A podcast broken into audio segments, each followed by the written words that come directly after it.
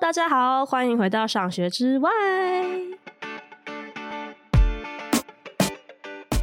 我们今天呢要聊的议题，就是鸟仔以前都没有接触过议题，我非常的兴奋。然后我每次录节目最痛苦的就是我在美国，然后要跟台湾的来宾们录音。我每次都要在大半夜或是很晚的时候，我看我小孩睡了，我还不能睡，然后跟大家挑战夜灯哦，在那边录音，非常的辛苦。但我今天很开心，因为我最近呢就是 connect 到。嗯、呃，很多在 UW 的台湾人们，然后他们其实都在海外，可能用自己的研究或自己的专业，然后在帮助台湾很多的议题，以研究的方式让它更完整，或是甚至有在国外和国内各自做倡议。我现在听到非常非常的激动，我觉得身为一个同样海外台湾人，我现在真的是向他们学习，所以我就开始希望可以做一系列的呃访问，然后是针对在我现在 connect 到的呃就是海外的台湾人们。然后我今天请到了这一位。我我现在跟他聊天，我觉得很开心哎。我觉得我跟他个性应该很合，偷告白。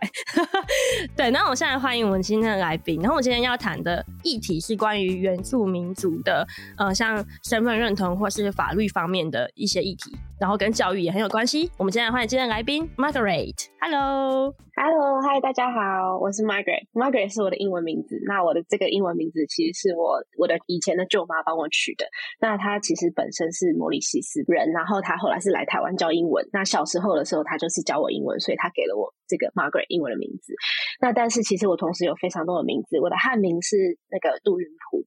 那我的族名是叫尼干，那我是阿美族的混血。那除了阿美族之外，我们家也有就是本省外省跟客家，所以其实我从小是在这样多元的不同的血缘组成长大。但是，呃，虽然是阿美族的混血，但是跟大家既定的这个想象有点不太一样。就是我从小其实是在台北市长大，所以以现在的这个框架会比较像被套用是都市原住民这样子的概念。但是在遇见长大的过程中，其实我有有种慢慢找回去的感觉，就是尝试去认识更多阿美族的文化。那我自己现在也有两个小孩，会想要尝。试跟着他们一起学阿美族语，然后一起练习这样。了解，所以就是 Margaret，你的身份其实是有多重民族，可是有哎、欸、是有一半的部分是阿美族吗？嗯、对，其实是这样子，就是我爸爸那边是萨基扎雅跟阿美族，还有客家这样三个合在一起。哦、那我妈妈那边的话，就是我妈妈那边是讲台语的那个闽南，那她是在很久以前就来台湾的，然后以及就是我的外公这边是在那个。呃，一九四九年那一阵子的时候再过来的，所以我们从小其实家里有很多不同的宗教，那其实也会说着一些不同的语言。Oh. 那但是爸爸从很我很小的时候就告诉我说，你是阿美族的小孩，这样就是我们如果用族族语讲就是班扎娃娃。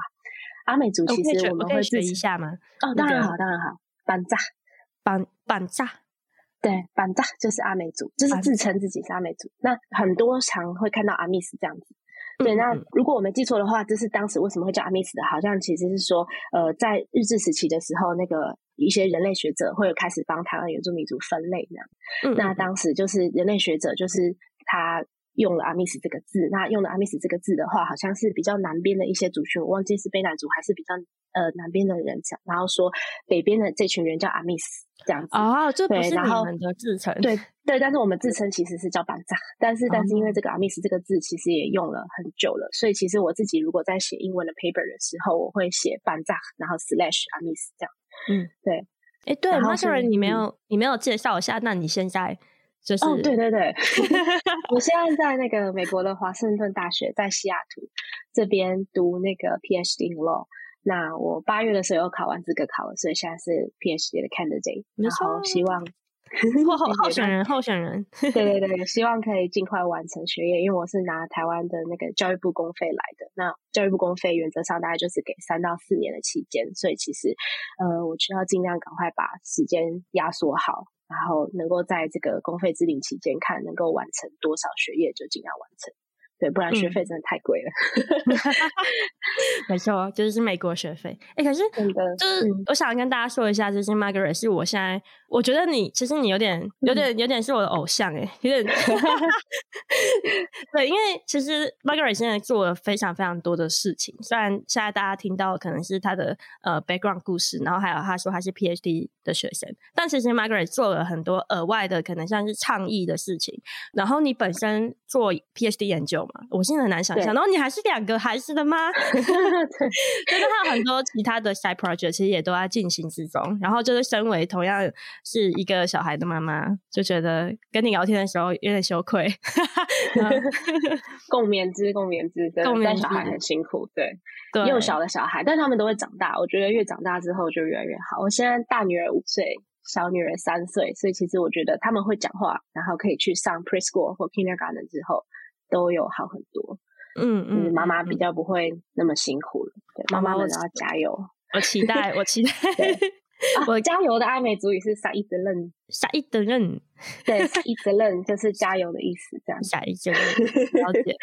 那我们今天其实就是想要深度的了解 Margaret 整个，比如说你现在在做的所有事情，还有呃关于你的一些故事。然后，嗯、其实你刚刚在讲你的 background 的时候，嗯、我有一些蛮深的共鸣感诶。哎，就像你说，你说你在家里面会听到很多不一样的语言和、嗯、和宗教吗？对。宗教的部分，其实我的外公那边就是当时一九四九年从中国来台湾的时候，其实他们是那个北京的穆斯林，就是他们是在穆斯林的胡同，哦、对。然后，而且我的外。比较少数吗？嗯、会吗？对对对，比较少数。嗯、而且因为我的呃外公的家族那边，其实他们在更早以前的时候是有在新疆跟那个哈萨克那边的一些外交驻点人员这样。嗯、那所以其实我的外公他自己跟我讲，他小时候的时候身旁围绕着很多人，其实是讲不同的俄语，或者是讲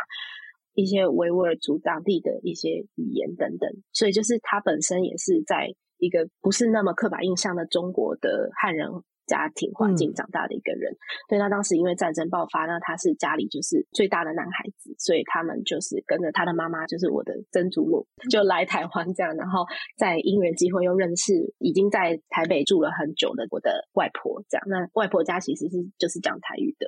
嗯，然后所以我自己国中的时候开始就是认识到，我觉得很想要学学台语，就是觉得说在台湾，我觉得。语言有非常多种，我希望我能够学的不只是华语，就中文这样子，能够多学一点，所以我我就会尝试去跟我外婆学一些台语。对，那到了大学参加田径队的时候，就有一些学长姐台语真的很好，然后我就会很喜欢跟他们学讲一些台语。就是、嗯、虽然我台语还是很差，就是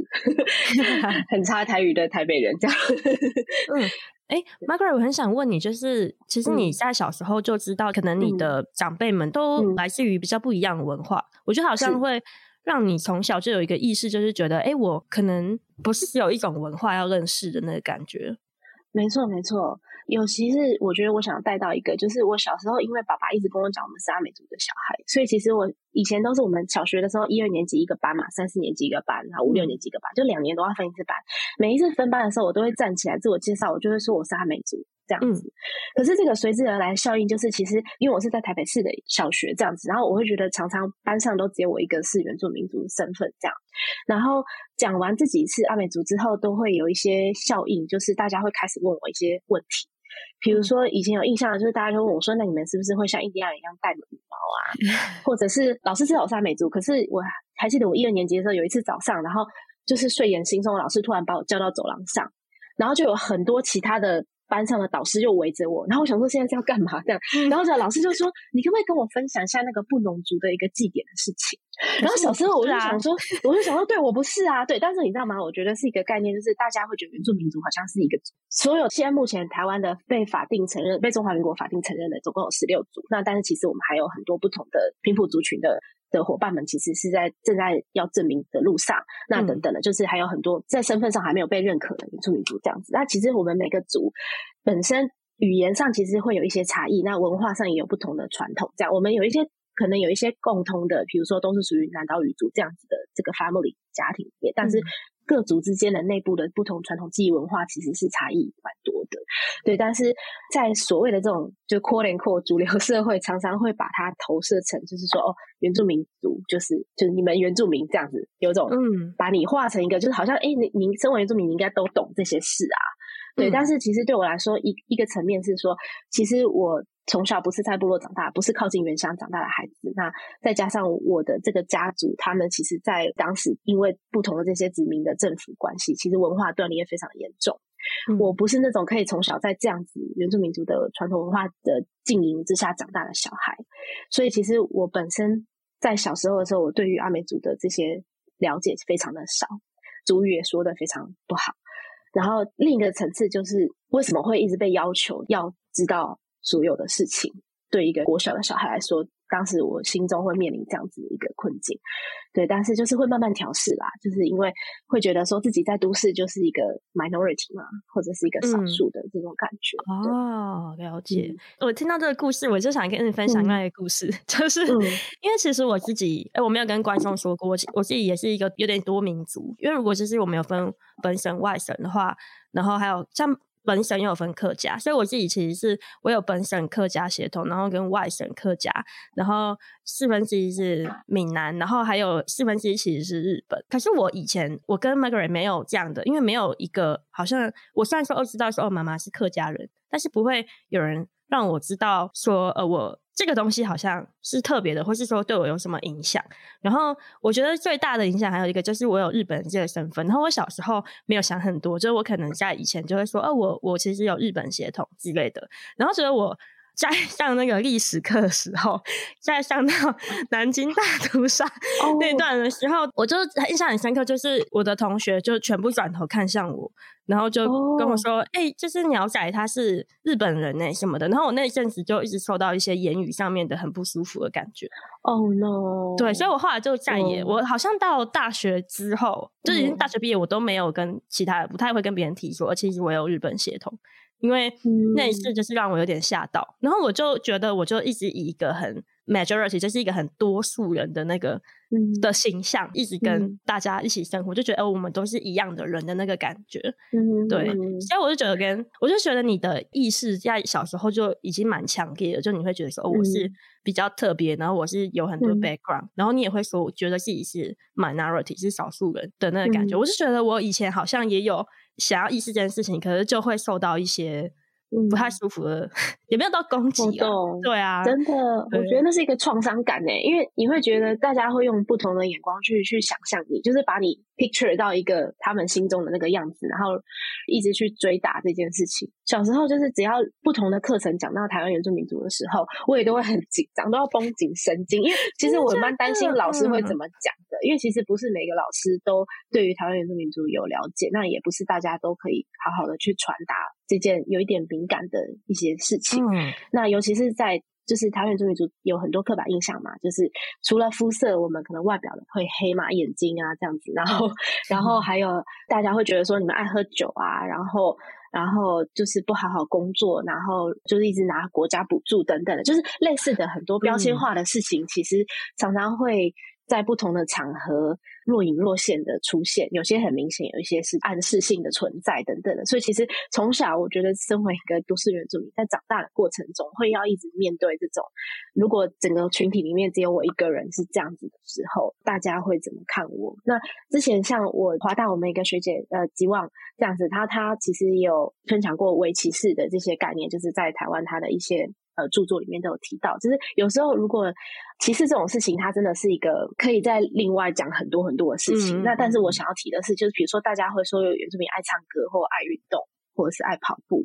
等等的，其实这时候有时候也是要拿捏讲这个像称赞的这种话。但是它是不是隐含了很多的刻板印象在里面？那我觉得我的确好像是有符合类似的刻板印象，比如说我真的很爱唱歌，那我大学是田径队，我很爱运动，我很爱跑步等等的。但是我小时候的时候就很有意识，就是我会希望自己功课很好。嗯，我不知道那个心心境是什么，可能有一种复杂的心结嘛，还是什么，有一点夹杂着什么样的情绪？就是因为我需要让大家知道，其实每一个原住民族不是你刻板的那个印象。我想要打破那个刻板印象的这个这个框架，我觉得我受够了，就是受够大家一直用这样子的方式去 hashtag 我们，嗯、对，然后所以我就要非常的争气，所以就是要努力功课很好。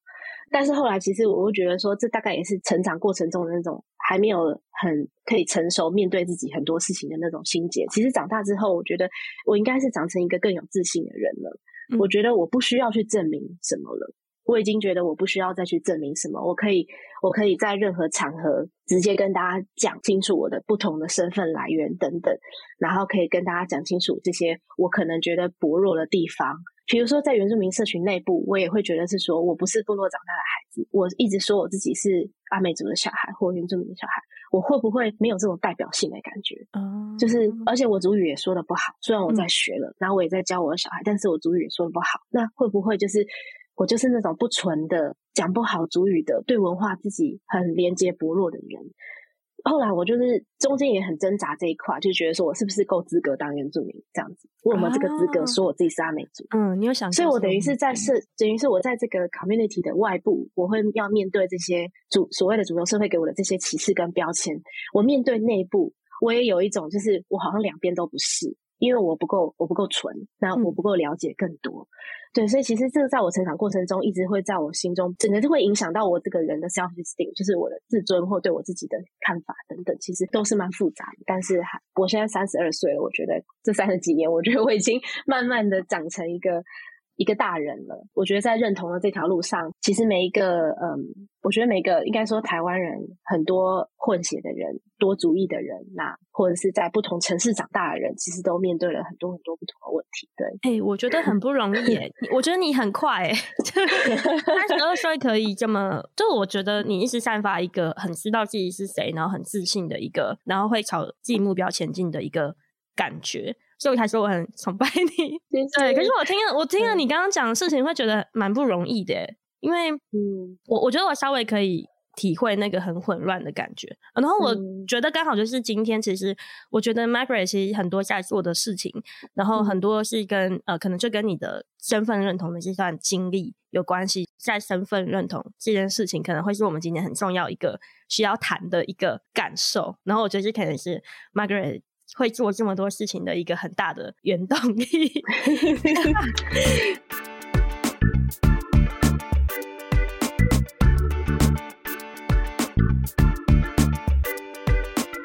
对，那第一个 Margaret 一个很厉害的，就是他是 PhD 嘛。那 PhD 他做的研究是原住民高等法律，哎，法律高等教育嘛，原住民法律高等教育。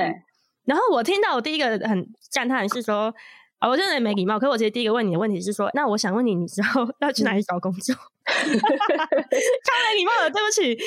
对，但但我会这样做，是因为因为我想跟大家说，就是我自己的那个硕士的专题是台湾近代史教育。然后我其实，哦、你知道我在做的时候，我觉得非常的，我是找回了很多自己的认同感，然后我觉得很有意义。然后做的时候，然后在那个口口试结束之后，然后老师们问我说：“哎，那你觉得这个课可能可以在哪里获益呢？”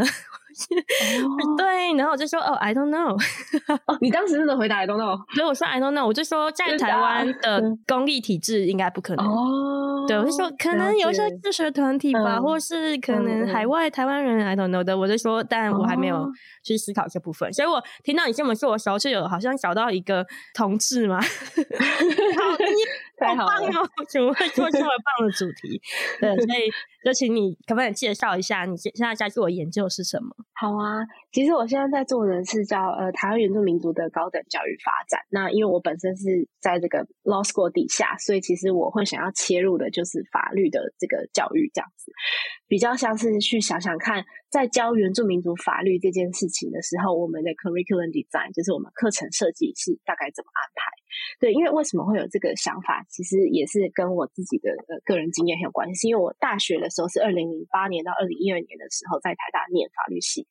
当时这四年其实我没有上过任何一堂是专门在教台湾原住民族法律的课程。我印象中唯一只有一堂是那个。法学绪论就是我大一的时候，我们大一的必修的法学绪论。当时陈昭如老师有提到台湾原住民族的一些法律的这样子，因为是法学绪论嘛，毕竟它就是一个那种法律一零一的，有点类似这样的概念，就是它是一个 introduction。那所以它是讲很多基本的重要的基础概念，然后还有比较用这种介绍型的方式去告诉大家台湾目前有哪些的法律等等的。所以他当时他就有提到，就是台湾原住民族有目前原住民族现在也很努力的在推自觉自治这件事情，但是在台湾其实在法律的自觉自治上面非常非常的有限。举例来说好了，因为我现在毕竟在美国的西雅图这边，我们西雅图这边的不同的部落，北方呢有那个图拉里部落，南南边呢有马克什部落等等的这些部落，他们自己是可以有自己的法庭的。那我之前在硕士的时候，其实因为当时我在硕士，我有参加我们的 Tribal Court Clinic，它是一个 clinic 这种法律的 clinic，他就是会去实际去做哪一些事情，他不会只是课堂上学这样子。所以当时我们的做法是，我的同学因为我没有车，所以我的同学会开车载我去北边的那个部落，我们就会去那边的部落法庭当他们的 public defender，就是公设辩护人这样子的概念。就是他的点就是说，这些部落的族人他们可能没有相应的钱去请律师的时候，那但是比如说他因为可能吸毒被起诉了。或他可能因为偷东西被起诉了等等的，那他还是会需要一个辩护人在帮他处理这些事情。那我们这个 clinic 的成员就是会去帮他做这件事情。那当时因为我是外国人，所以我没有去可以直接当这个 defender 这个任务，但是我就会在旁边做很多的笔记跟很多的观察，就是被同学带去，那也会提供一些想法跟建议等等。就是我们收到每个案子之后，我们会在背后去帮他想说，那我们这个是要怎么帮他 defend 等等的。那当时我就会觉得说，哇，美国这边的这个部落自治的这种强度，真的是跟台湾是完全是不同的系统，因为他们是有这样子自己的法庭，有很多。自己部落的这些法规条例等等的，但台湾的情况之下，我们目前还是以中央的法规为准，就是这些原住民族的法律，不管是这些跟我们原住民族的传统作业创作保护有关的，或者是这些跟狩猎有关的、跟森林采集有关的，还或跟土地使用等等的，其实都是立法委员，台湾的这些中央的立法委员去制定的。那的确，在立法制度这件事情，我们是有一些特别的席次，是给具有原住民族身份的，就是有分平地的、山地的这样原住民族身份的委员去担任。对，但是你会觉得说这个情况。还是不太一样，跟你有一个自己的部落去自治，然后有一个自己的法庭跟法律系统去相比，就是台湾是用中央这个，还是有强度上的差别？这样子，我想问一下，因为我其实不是法律背景，嗯、但是我想问，就是在制度上面，因为我觉得美国，嗯、因为它是联邦跟州体制嘛，所以我觉得美国跟台湾很不一样的地方是很多很多的，嗯、就是它是其实是以一个地方自治为主，就跟台湾比，对台湾感觉是中央集权。集体立法之后，然后再往下到地方，然后可能再有一些地方法条。然后，可是其实我们的规定其实都是基本上是以中央体系为主。但是美国其实是相反的吧？嗯、美国是以地方为主嘛，然后有一些部分联邦法条嘛。对，应该是这样讲，就是其实美国也有很多联邦法，比如说像我们跟税有关，tax 有关的，跟移民有关，immigrant 有关，这种就是这种还是都是联邦的法条。但是的确，就是美国的州政府的这种地方自治的力量，其实我真的觉得非常的强大。台湾其实也有地方自治嘛，因为我们也有地方自治，就是不同的不同的县市政府其实也有自己的地方自治的这些相关的法规，跟它的像地方的市议会啊，那地方的这些不同的政治的人员等等，其实也是有。但是我真的觉得有这样的制度，但是它的那个强度还是差蛮多的。那再来，其实我觉得你刚刚也提到一个很很重要一点，就是美国这边的部落其实它是跟。有点像是跟国家是有一种签订一个条约跟契约这样子这种概念，它不是就是像台湾目前这种，我们部落还是需要去被国家核定这样子，然后然后受到很多国家法制的管理这样子。哎，我想问一下，签的契约的、嗯、那个契约大概是什么样？条约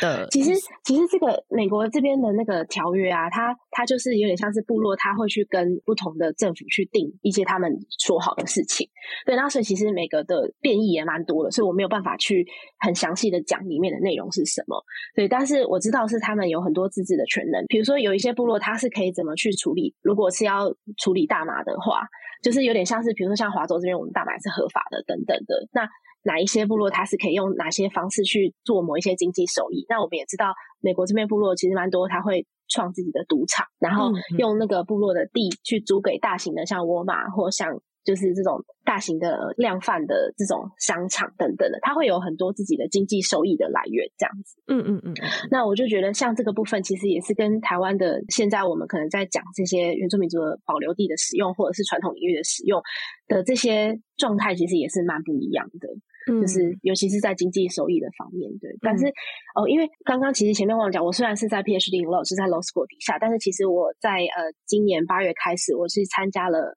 华大这边的教育学院的一个 program，两年的 program，它是叫做 Native Education Program，就是我是在学他们这边的北美的这边的原住民族他的教育这件事情。对，那其实我从八月到现在大概快两个月的时间，我们是每两周上一次课。那我觉得我也跟着他们学到了很多。那我觉得他们真的很强大，欸，诶超级强大。是是不是要再说一集啊？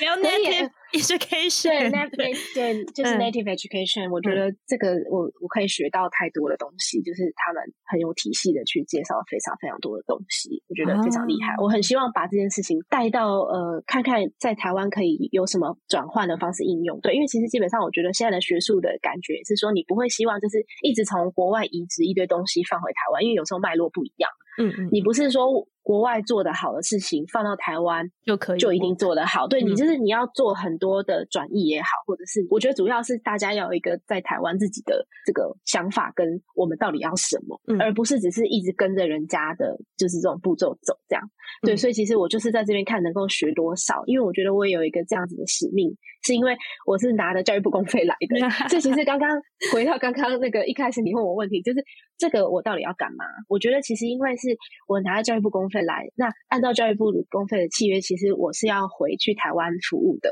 那嗯，回去台湾服务的话，就是我是希望有没有机会能够到台湾的大学也好，或者是研究机构也好，继续做台湾原住民族的研究。那这样子的话，我现在在做的这些事情，我在美国学的这些东西，在这边跟这边的部落认识到他们是怎么去处理他们的法律也好，或者是怎么处理他们的教育也好，这些东西我是可以尝试带回台湾，然后去做适合台湾的应用的。所以这个就会是我为什么要做这个题目的初衷。我觉得除了这样子的使命感，然后再来就是因为我真的在意这件事情。因为我觉得我大学的时候我没有机会好好的去学到这样子的这样子的知识，但是我知道后来的学弟学妹们其实就是有越来越多的 access 的可能。因为其实后来东华这边的那个。阿威老师就是他是赛德克族的老师，他有去台大教了一些课。那他自己在东华这边，还有其他的这些越来越多投身在原住民族的法学教育的学者们，也已经东华这边有原住民族学院嘛，那也有原住民的法律专班。那辅大那边也有那个呃原住民族的在职的法律专班，是财法系底下这样子。那东吴那边的一些课程、学分班等等，我记得一些学程课程等等，也有在碰触原住民族的法律。那还有那个正大那边的土地原专班。那它虽然是以土地为主，但是它也因为是跟土地有关的 issue 嘛，所以其实也会有一些跟法律有关等等的。所以其实在我毕业之后，就二零一二年毕业之后，在大概二零一五、一六、一七、一八、一九，其实陆陆续续都有这些在全台湾不同的专班开设。那我觉得这件事情其实已经有很多前辈的学者们在推动了。那我其实是想要尝试着，有点像是加入这个行列，而且同样的是。带一些目前我在国外学到的东西，看看可不可以回到台湾之后一些迸发新的应用跟可能等等的，所以这大概是、嗯、大概是我的一些想法。嗯，哇，心好暖哦。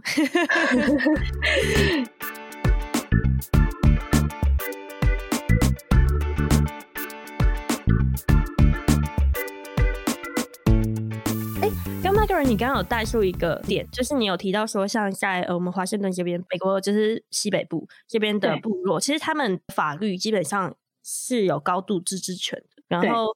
跟台湾的相较的话，我们可能是用一些原住民的法律。可是就像我们说的，台湾的法律是由立法委员产生的，嗯、所以那立法委员到底里面的像原住民可以带来多少的声量，他们就会决定他们可以为自己发声的。一个程度，那在刚刚刚 Margaret 就是有讲到的部分话，我们会觉得说，哎，那应该是远远不够。然后你还有提到说，就像没有那么多原住民的法学教育，如果你没有这些教育，让原住民民族就是有足够的知识，或是可以接触到这些观点的话，他们要怎么回去促进这些原住民法变得更好，或是变得更符合他们的需求？嗯、这个就会有个落差。但我觉得，我觉得观众会听到这边会有一个疑问。就是我觉得一个多数人就会很难发现体制的问题，那我们可能就会觉得说，那到底为什么不同的族群会需要这样的自治？应该是说他们不太知道说到底原住民族在我们现在的法律系统下面到底遇到了什么问题，所以你们好像需要更大的声音，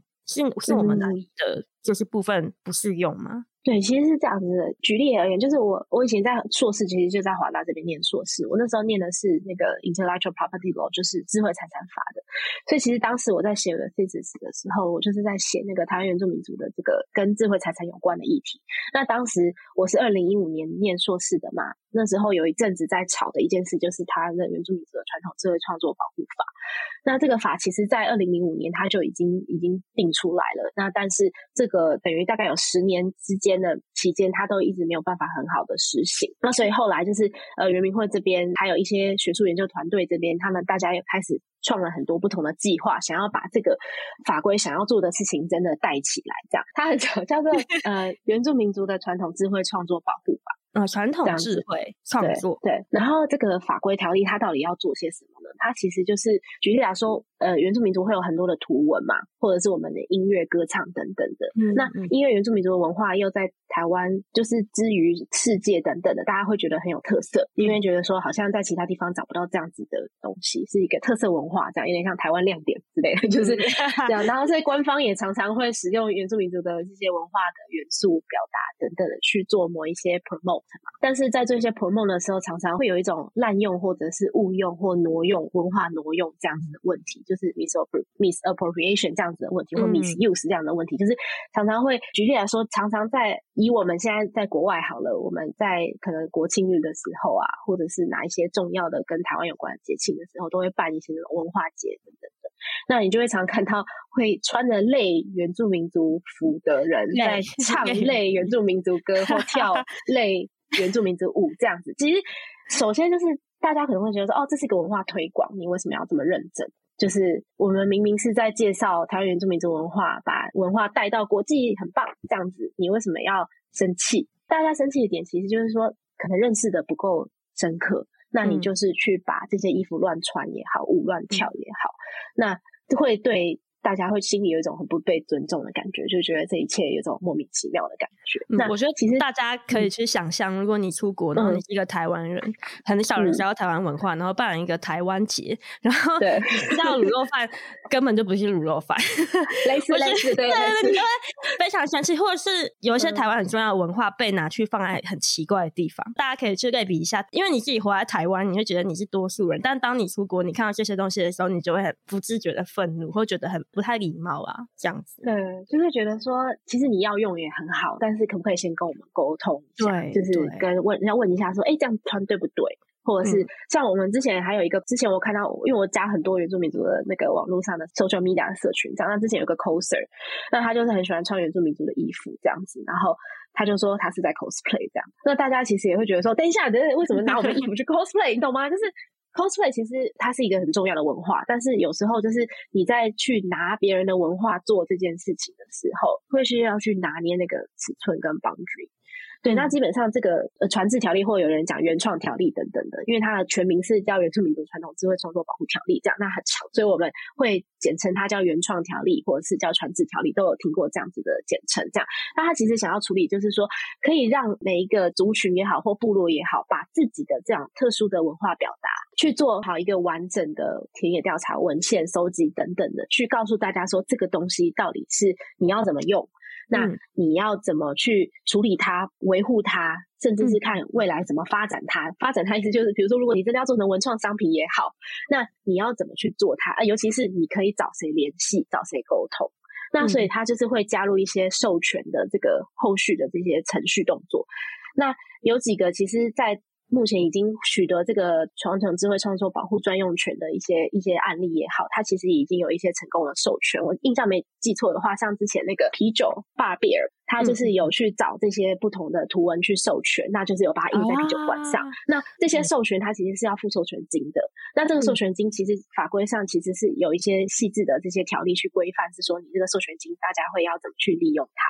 嗯、那不管你是要就是让部落的一些呃教育建设啊等等的，就是这个授权金它是会用作有点像是比较有那种回馈、啊、回馈的概念这样子。对对对，就是等于是说我们可以有这样子的，有点像是联动到经济发展这样子的一个。状态，所以其实我就是想要举这样子的法律来做一个说明吧。我觉得就是会有这样子的需求，我们要做这件事情。那另外一个比较之前大家会听到就是关于狩猎权的问题，对，嗯，那就是原住民族其实在狩猎或采集这件事情上，跟目前的主流社会，不管是跟林务局的这个或山林保育的或这些动保的，其实都有时候都会有一些复杂的 dynamic，对，嗯，因为其实。我自己因为不是猎人，所以其实我觉得我没有那么可以详细的讲很多具有代表性的话，但是我只能讲说我的观察跟我的理解是这样子，就是原住民族在进行这些狩猎采集的时候，真的就是取所需的，以及是我们可能有一些文化上的意义的，就是不是说真的是要去滥捕或猎捕或什么，就是大家不会想要这样，因为我们就是要跟自然跟山林共存。嗯，这样子的，这样子的意义的，而且其实山林的破坏，或者是这些动物的绝迹也好，就是真的是原住民族要来负这个责任嘛？就是大家会有这样子的不同的声音等等的，嗯，对，所以其实，在做这些狩猎跟采集等等，我觉得在目前很多主流的法规，它会有一个目前的主流社会的保育的标准等等的，嗯，但是在原住民族这边，我们。会有一些本身的传统文化传承的一些意义跟需求，对，所以大概可以跟大家分享。我觉得是为什么会要有原住民族的法律这样子的特殊的概念，是因为我们可能本来就是在一个不同的生活模式，跟不同的对世界的宇宙观也好，世界观也好，是有一点点不同的。不要用那种很资本主义的消费主义的眼光去看我们对待这些事情的想法。如果要更深入的去理解这些议题的话，已经有非常非常多的投书也好，或者是学术研究也好，或者是相关的社会运动也好，其实都一直在进行之中。但是常常会觉得，我们好不容易上了新闻版面，好像一两天也就消失了，因为大家其实不是真的这么关心这件事情。嗯、对，我觉得你有提到一个，就是关于，嗯、其实我自己身为一个比较多数族群在台湾里面，就是以前真的会很难去。接触到或是理解到原住民的文化，哦我那时候跟你说，我觉得就是听了你的故事，我会觉得你很酷，然后我会觉得我的事情都很无聊，就是我会觉得这样说，我会觉得我是活在一个好像，因为我觉得那好像也不是真的完全是台湾文化，那有点像是一个现代文化，就像你说像资本主义和消费主义。那它可能就像是我们很多人在主流，或是我们现今的很多系统所建构出来的一个 background，其实是来自于比较资本主义或是消费主义的文化。然后我觉得我也是后来离开都市，离开可能北部或西部之后，然后才真的去接触到说，哎、欸，其实你在你在看待环境，或是你在看待你人生，就是或是你看待你的 community，你看待你身边的人和环境。我说那个环境不是自然环境哦，是可能是你生活的地方。其实你不一定一定要用你小时候 接受到的一些模式，一定要在学校，一定要在某个系统里面去竞争。不知道怎么说，或是说你要在系统里面成为一个某一种角色，然后去爬升。就是我觉得我以前会一直被灌输这个观念，可是我嗯也是近几年才慢慢的去体会到说，其实有很不一样的价值观存在台湾，嗯、可是这些价值观好像很难被看见吧。然后甚至是因为我们的系统。会，我不知道怎么形容诶，侵蚀吗？或是会阻碍这个价值观的发展？嗯、我会觉得我很 appreciate，就是这种价值观，可、嗯、是就它就变得很小声，我就会觉得很可惜。嗯，对，就是以其实我觉得也是一个话语权的问题。如果可以带到那个我现在正在做其中一件事情，就是我们身份法的倡议的话，所以我就可以稍微聊一下这件事情。嗯，关于身份法，对对对对。嗯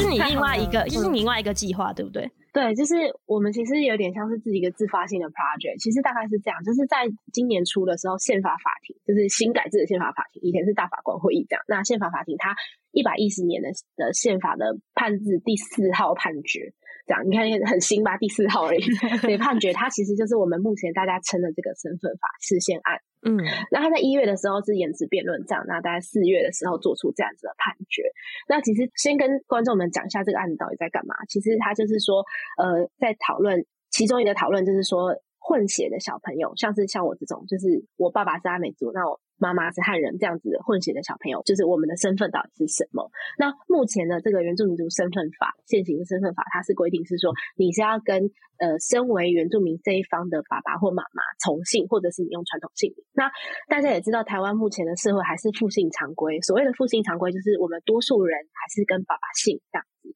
那我自己是因为我是爸爸是阿美族，所以我跟了我爸爸姓了他的汉姓，所以我在身份登记上的时候，其实是没有做任何跨越就成为了阿美族这样子的身份。嗯，但是呢，换个场景，就是如果你是妈妈是原住民的，爸爸是汉人的这样子，那很尝试说你的爸爸妈妈就会在讨论说啊，那这样小孩子要跟谁姓？就是如果你想要文化有冲撞，对不对？对对对，在汉人这边是父姓嘛，那可是，在很多部分可能会是母姓，嗯、或是说还是会保留原住民姓氏。父姓。对对对，其实这次的本案的这个申请人之一，他就是说他的族群是这样的，是小孩子是跟爸爸姓，那但是他本身是原母，就是原住民的妈妈这样，嗯、所以他会认为说他的生的小孩应该是要跟爸爸姓，可是他爸爸是汉人，那这样子就会变成是说，那他的小孩子就不会是原住民这样。嗯，对，那其实这件事情是一个法律上的问题。但是它会激起了非常多的涟漪。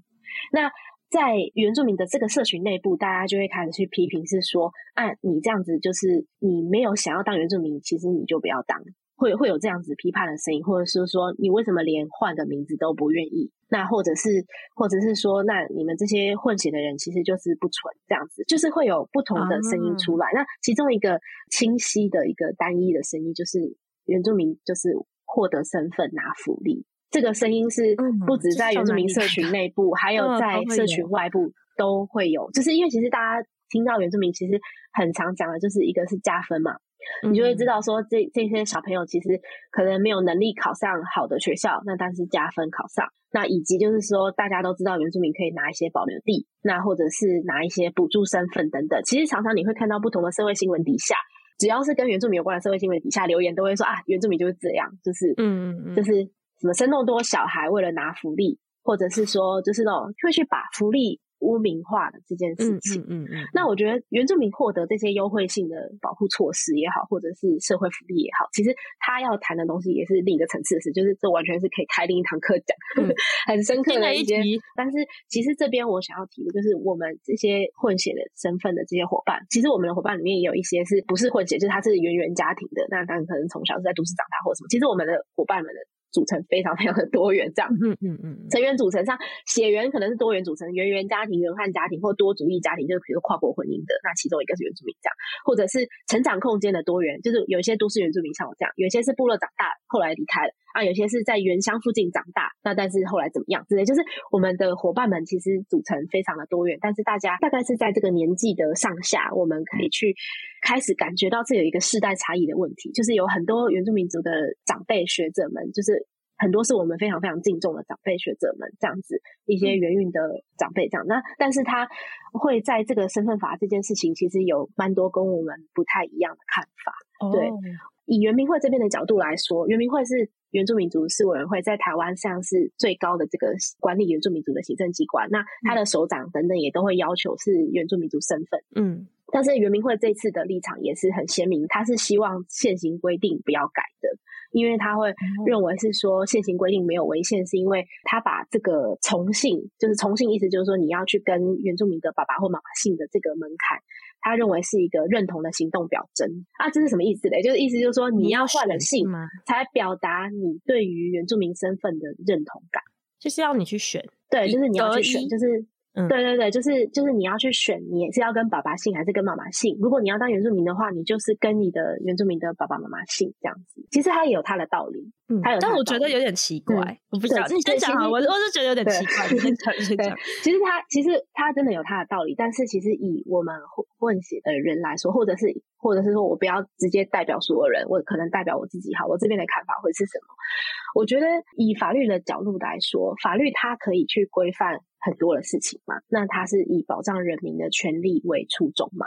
嗯、那如果你现在用一个国家的法律去规范这个家庭的小孩子，因为要取得某种法定的身份，所以要姓什么的话，其实就是国家的手，这个法律的手，它已经深入了这个不同的家庭里面。嗯、一个人叫什么名字，他对自己的认同是什么？是真的是用这种从姓的方式去决定吗？嗯，嗯对。一个这样子的出生的小孩，你会去怎么去认识这个人？这个小孩子又是怎么认识自己？嗯，这些事情都是非常细致的，而且他大家都会说，对于身份的认同也好，对于性别的认同也好，对于族群认同也好，它可以是一个流动性的。你不是在某一个时点，他就真的被定着下来一件事情。因为每一个人其实都在认识自己是谁，就是我是谁这个问题，不会只有混血的原住民族的小孩或混血的家庭的小孩在问自己的。我们可能因为这样很明显的多元的族群的组成，多元的宗教或文化背景。让我们一直去问自己我是谁，但是我相信其实非常多的人都还在认识自己是谁这件事情。所以其实只是想要把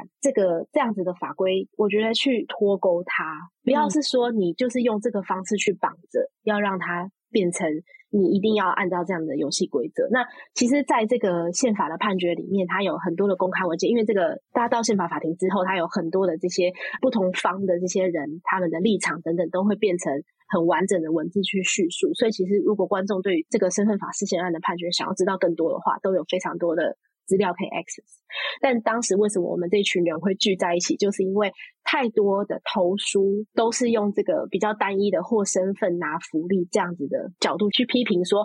现在的法律很好，不应该去做调整。那但是我们这边就会想要把这个话语权稍微拿到一点点，去把我们的这个声音说出来。所以我们想要做的事情，其实就是我们。去线上分享我们的故事，然后在九月、十月的时候，就是上个月跟这个月的时候，其实我们办了台北、然后花莲、然后台东跟台中的这个焦点座谈。那焦点座谈的时候，其实我们就是每个座谈就是邀请不同的这些原原家庭、原原汉家庭或多族裔家庭的的青年们一起来诉说你从小到大你这个身份认同的故事。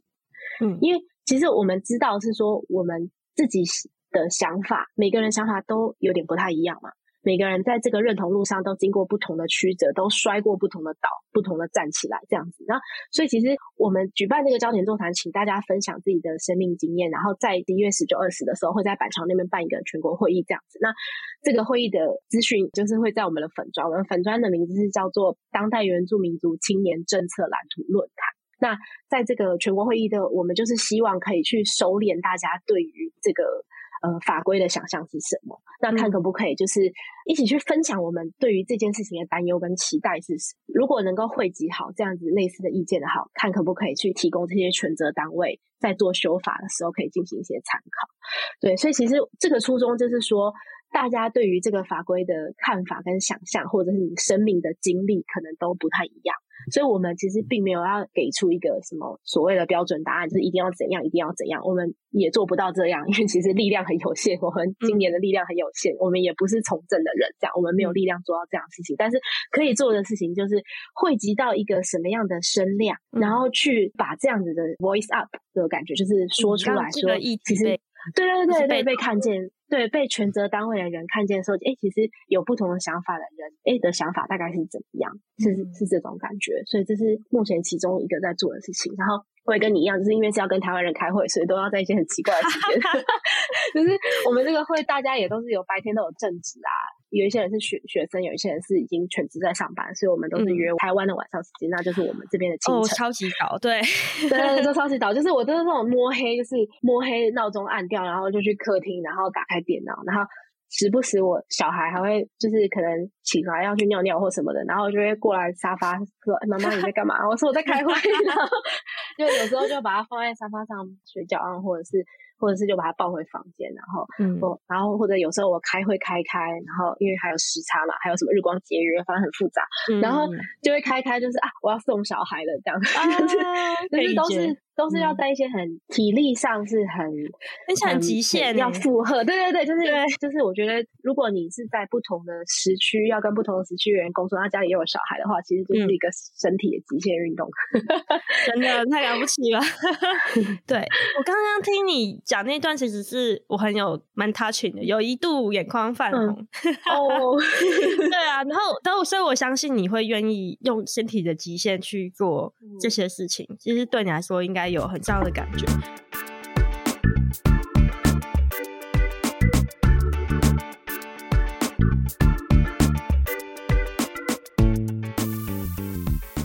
我想到你自己是一个混、嗯、混青，就是你是一个混血原住民。然后，对，当你你在讲，就是你刚刚说，呃，像哎，袁明慧他们的他们的立场是觉得你要从选择性氏里面去、嗯、去选你的认同的时候，我觉得很伤心哎，就是，嗯，就是你只可以当原住民，或是你只可以当汉人，或是你只可以当某一种人。然后我就会，我我觉得我就有感受到很多很多的故事是，是我其实我觉得我是想要，可能想跟你聊说，那你觉得你自己是谁？嗯、我觉得很多人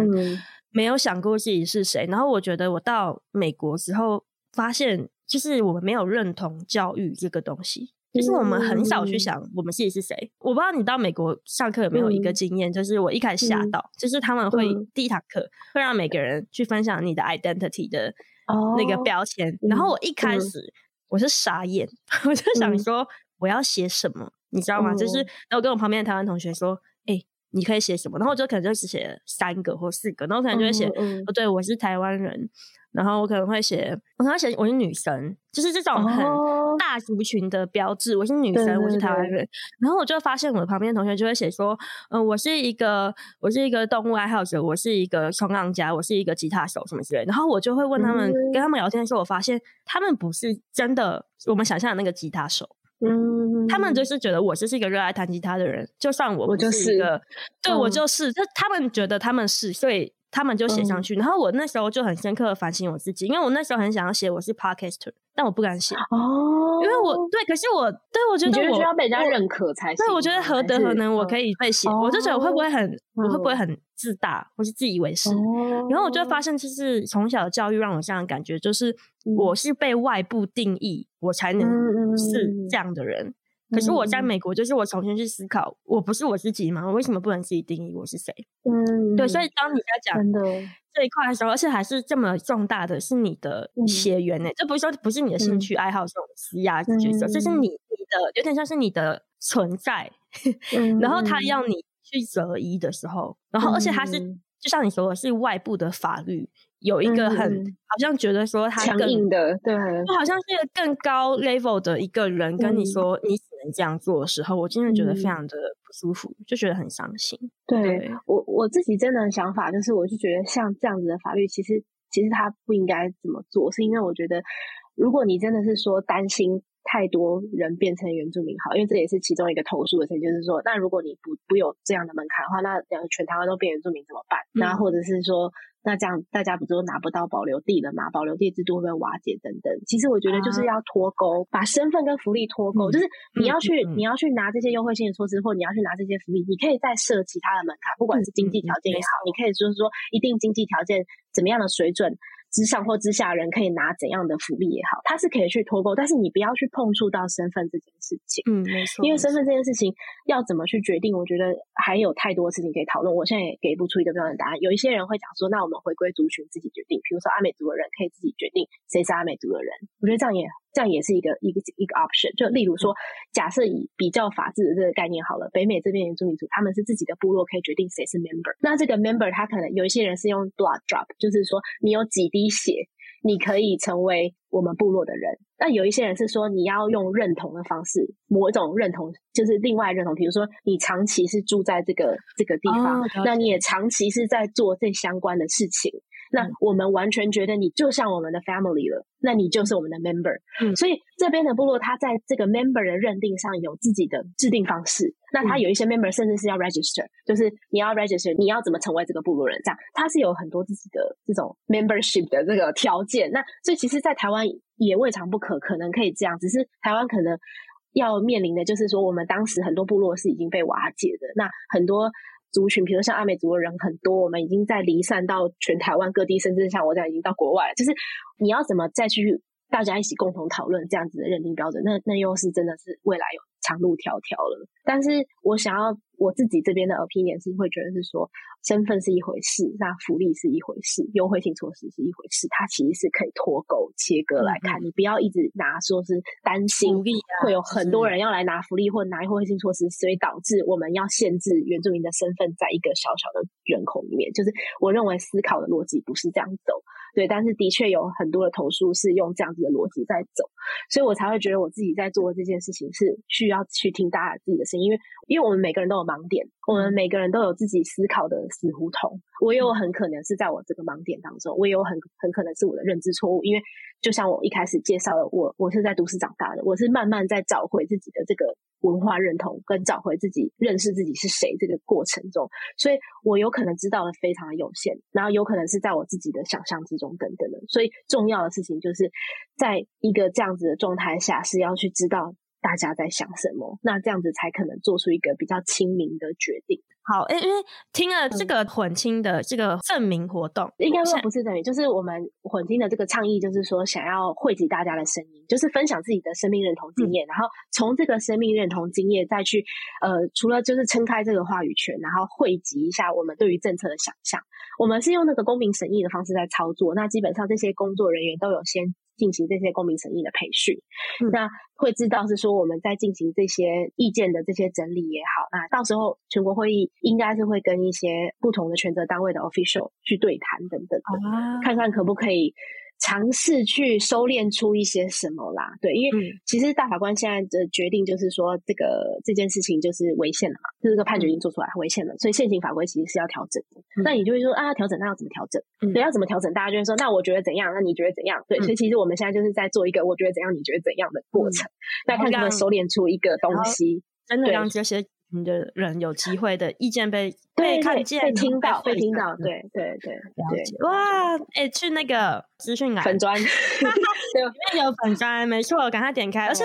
我会很想要知道你们整个过程，嗯、然后还有这些对于身份认同的，无论是挣扎或是自己的一些身份认同的方式，我觉得对我来说，嗯、对很多台湾人或是全世界人来说，都是很有意义的事情。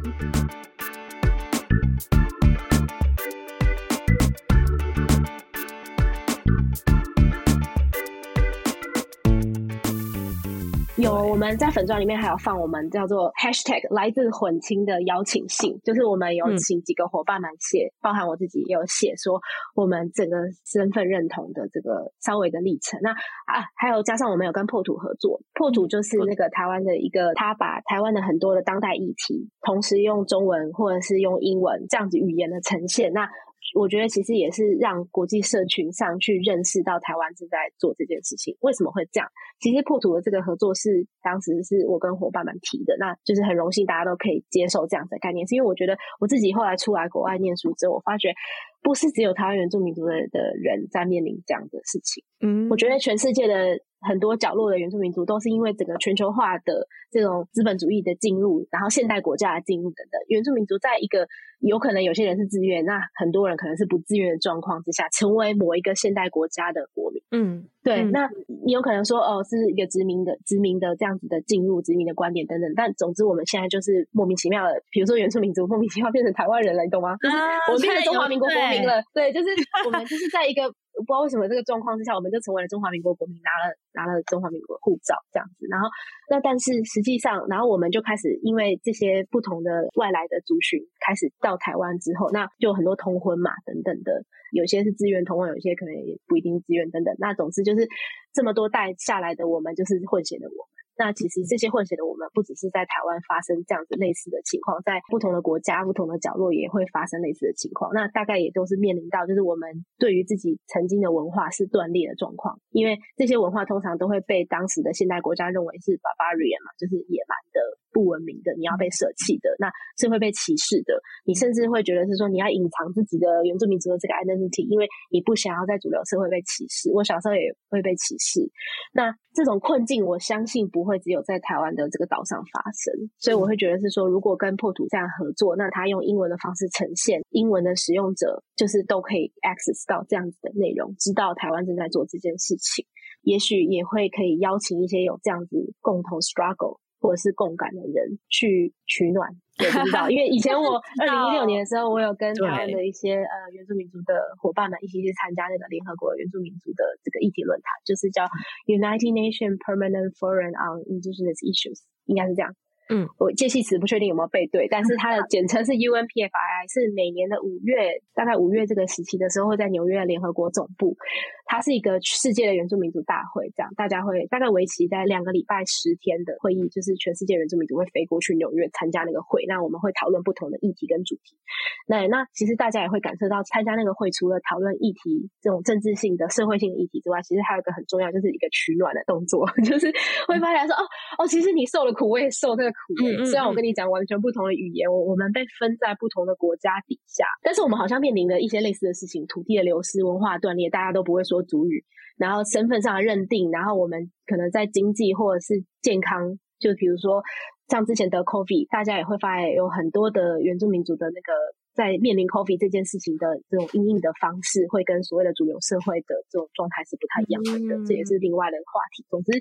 就是我觉得，我我觉得这件事情不会只有我们在面对，嗯、所以想要把它带到一个更大的社群里面去讨论这件事。所以我们后来就跟破土合作，那破土也超级厉害，就是他们是非常专业，跟他们就跟着在台湾的这些伙伴们四处跑这样子，然后。去在旁边测试，所以我们也不会去影响他要写什么。嗯、我们要就是希望他们提供这种有点像是另一个眼光、另一个视角，嗯，用这样有点像是在 outside 这样的视角去看，说，哎，那这件事情要怎么被呈现出来？这样，嗯嗯嗯，对。那目前第一篇前导文章已经出来了，那那个前导文章其中有一小段就是在讲我的那个。我自己后来成为妈妈，我有两个小孩，因为我先生也是那个本省外省的小孩，等于他不是原住民这样子。那我自己等于成为原母之后，我的家庭在做这个姓名的选择，我又是怎么做的？因为我们出国前的时候，这个身份法案子还没有做出决定嘛，所以那个时候还是用现行法规。那我跟我先生又是怎么决定我们两个小孩的名字？所以，所以其实。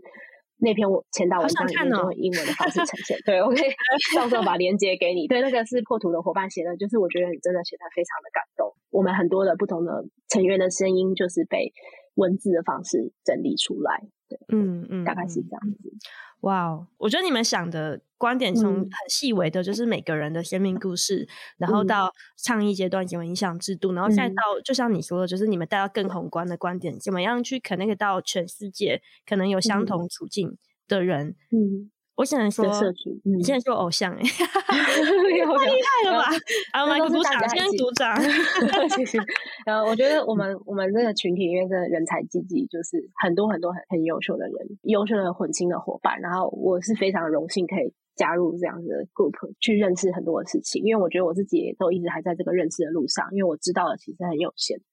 对，然后而且就是大家讲话都就会有一个很有趣的，我觉得是可以那种你懂我懂的那种笑点，我不知道怎么形容，就是我觉得会有一种归属感耶。我觉得这个归属感是在，就是我我其他地方我也有很多的好朋友跟我有归属感的地方，但是这个群体会让我有这个归属感，然后是我觉得是在我之前的生命经验里面没有的，因为我可能从小成长的环境里面，像这样子跟我同质性的这样子的伙伴比较少。对，所以我现在在这个里面的时候，我就觉得有一种新的归属感。但我觉得我自己是一个很幸运的人。我觉得我成长的这整个过程中，虽然也有面临很多歧视的问题，但是我算是还蛮一帆风顺的，所以我才会觉得我自己我的眼界可能很小，因为我可能也只看得到我自己这样子比较顺利的生命经验。对，那可是听到很多大家不同的故事的时候，我也觉得，哦，我的天哪，就是会有很多很揪心的，然后觉得怎么会这样？对，怎么会在现在二零二二年这样？大概是这种心情。好的，我我其实，在听你的故事的时候，我有一个很深的共鸣，就是我曾经也因为我的 background 很多元，而一直去强烈的思考我自己是谁，跟我该怎么去面对这么多不同的文化。可是我觉得你是比我更有觉知的，就是你可能从小。就意识到你很多元，嗯、我可能是到某一刻，或是我曾经像你说的，我隐藏了自己的身份，因为就像你说的，主流可能会让我有点受伤、嗯、等等的。就像你说，你可能会觉得我不知道我的观点够不够，我是不是太狭窄？因为你可能觉得你，嗯、你可能有很多种，那你可能觉得你都不够深。我就觉得，语在你的语言里面会让我觉得说，我我我可能不够全面了解，但是我觉得那就是，嗯、我觉得那就是你独特而你可以了解的。另外一种方式就是，嗯、就是你这个族群，就是可能像你们，可能是一个比更 minority 的一个比较复杂的族群，嗯、就只有你们可以用这么多元的角度，你们吸收了很多族群的经验，你知道他们的好与坏，还有之间的冲突和 tension 之后，以你们的思维所创造出来的观点，所以那个也是很深很难得的一个观点。所以，嗯，对我只是想。Appreciate 就是你这样的存在是很又是一个很特别然后很有意义的一个存在，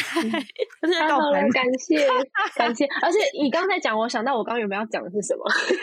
就是你讲那个课堂上的那个，就是要写自己啊，那你是谁？我觉得我一定会毫不犹豫的写，我是一个珍奶爱好者，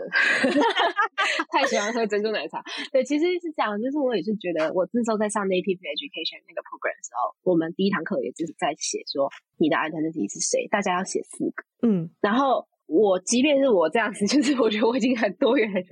我的做法也跟你非常的像，我也是写说，哦，我现在的那个性别的认同是我是女生，然后我是妈妈。然后我写说我的就是我的多元的族群这样子，嗯，但是我的这个其他的同侪们也都是写的很五花八门，就是大家也都真的好经常，我就觉得哦，天哪，culture shock，就是也许就是我从小在台湾已经习惯是用这样子的方式去介绍我自己，嗯，你要觉得你是百分之百。对对对，就是被认认证说，对我是，对对对，所以我是妈妈，所以你才敢。对对对，就是很，就是我有个证据，就是我真的是我生了两个小孩，就是让我要很，就是要很有证据的去写，我才敢写。对，但是我真的觉得这可能也是一个不同的，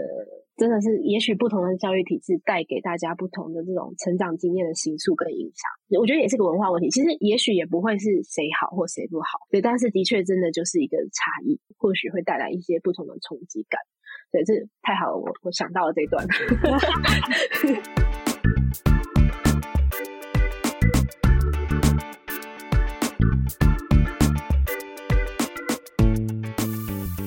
我可不可以最后问你一个问题？当然好，因为因为我觉得，以我以前主流怎么样，我就是我就是现代化都市小孩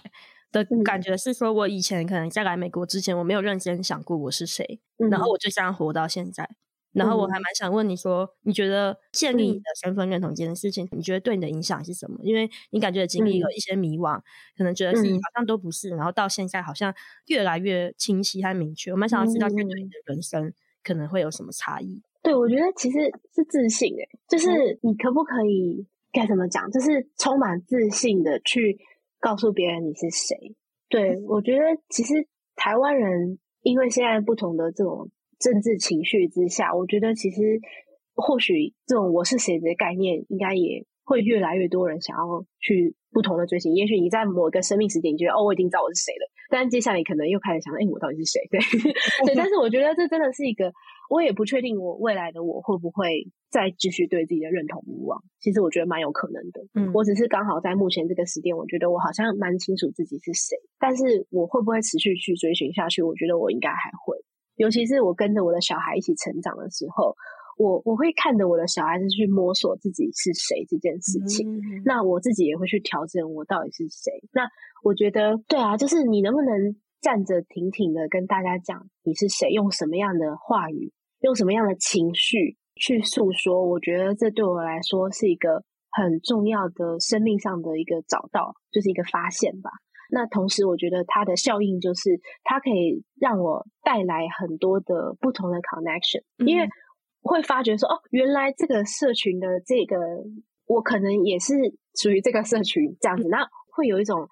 建立新的不同的这种社群上的连接，然后尤其是我最开心的事情，就是最近在参加一个台湾人的活动的时候，发觉其实华大这边有跟我一样的阿美族的混血啊，我是最近才发现，然后我们两个人就是在一个活动上认识，然后就一见如故。我是说我不会形容，就是那种哦，原来我们是姐妹，或者是哦，原来我跟你是是这种这样子的连接的感觉，会让我觉得非常的温暖。嗯嗯，然后会让我觉得今天心情好好，就是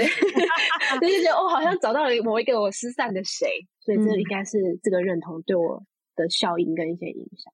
啊。我觉得大家如果听完这集，应该会深深 理解到 Margaret 的自信吧。我觉得就是你光听你做的事情，还有你的表达，就可以知道你的自信于何处，嗯，然后还有你为什么做这件事情，就是你是一个充满热情的在过生活的一个人，这不是每一个人都可以做到的。我觉得其实，在现在来说还蛮难的。嗯、然后，如果我最后要很很短 feedback 一下我自己的话，就是我觉得我还是 在找到认同的路上。比如说，我觉得我现在比较在找回来是客家啦，因为我觉得那是一个被、嗯、有点被掩埋，就是的一个被压抑过后，就我少掉的一个部分。然后，我觉得那个历程就是，就像你说的，就是我觉得一个是归属、嗯，就是我会开始知道哦，这个。客家文化长什么样子跟我有关系，嗯，然后我可能可以在这个地方找到一个新的意义，然后我会觉得我属于这里，嗯，这个是一个就是可能会觉得说，哦，说话很虚，但是你不可能没有归属的，嗯、你没有归属，你人生是很凄惨的。其实大家去去感觉一下，嗯、然后我觉得还有一个是，一个是可能像你说的自信，然后我觉得那来自于就是知道自己是一个独特的人，嗯，对，你是一个特别的一个存在。嗯、我觉得他给我一个感觉是，我开始知道我要做什么事。而我不是去 follow 一个体制，嗯、我不像是因为外部说这样好，所以我去做。可是我反向是因为我知道这些东西对我很重要，它可能是我的归属感，或是它是我的独特性，所以我知道我人生要做什么，嗯、而不是老师这样说，嗯、社会这样说，世界这样说，所以我去这样子。嗯、我觉得我对我自己的。太好了，很开心。那我没有像你那么清楚啊，你真的太厉害了。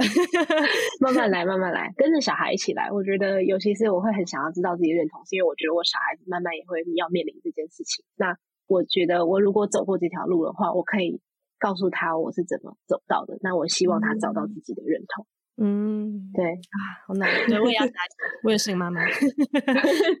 真的，妈妈们一起加油。好，那我帮大家总结一下，就今天其实是听 Margaret 的故事，然后她的故事就是很厉害，就是你无论是 法律知识专业部分，然后倡议部分，然后还有关于原住民族们，就是我们台湾原住民族们的现在遇到的议题，无论是困境或是他们所想要做到的一些需求，嗯、那还有更复杂的，可能大家第一次听到混清，对我也是 第一次听到，可我觉得，我觉得从这些故事，虽然好像是很 minority 的故事，可是其实。就像我说，他全部我觉得都回到我们自己的身上。然后我还蛮希望大家可能对这个故事有点陌生，因为它不是你常接触的一些呃时空背景。但我还是希望大家可能听完之后可以稍微的去想一下，你觉得你是谁？然后你觉得你的身份是什么？然后可能有哪一些时刻让你觉得既有归属，或是觉得自己独特？你觉得哎，人生好像比较舒服，然后好像。知道要往哪里走的那个感觉是什么时候？那如果你有想到的话呢，都欢迎你们继续探索，或是来跟我们说。然后也希望大家去资讯栏马上去关注 Margaret 今天所提到的所有的议题和倡议，我们一起来关注他们，然后希望他们可以好好的发声。那我们今天节目，谢谢。对，我们节目就到这边了，谢谢 Margaret，谢谢。好，拜，阿泰是阿美族的，谢谢。阿泰，阿泰，那那拜拜怎么讲？呃，阿用，阿用，阿代，阿用，阿用，阿用，拜拜，拜拜，拜拜。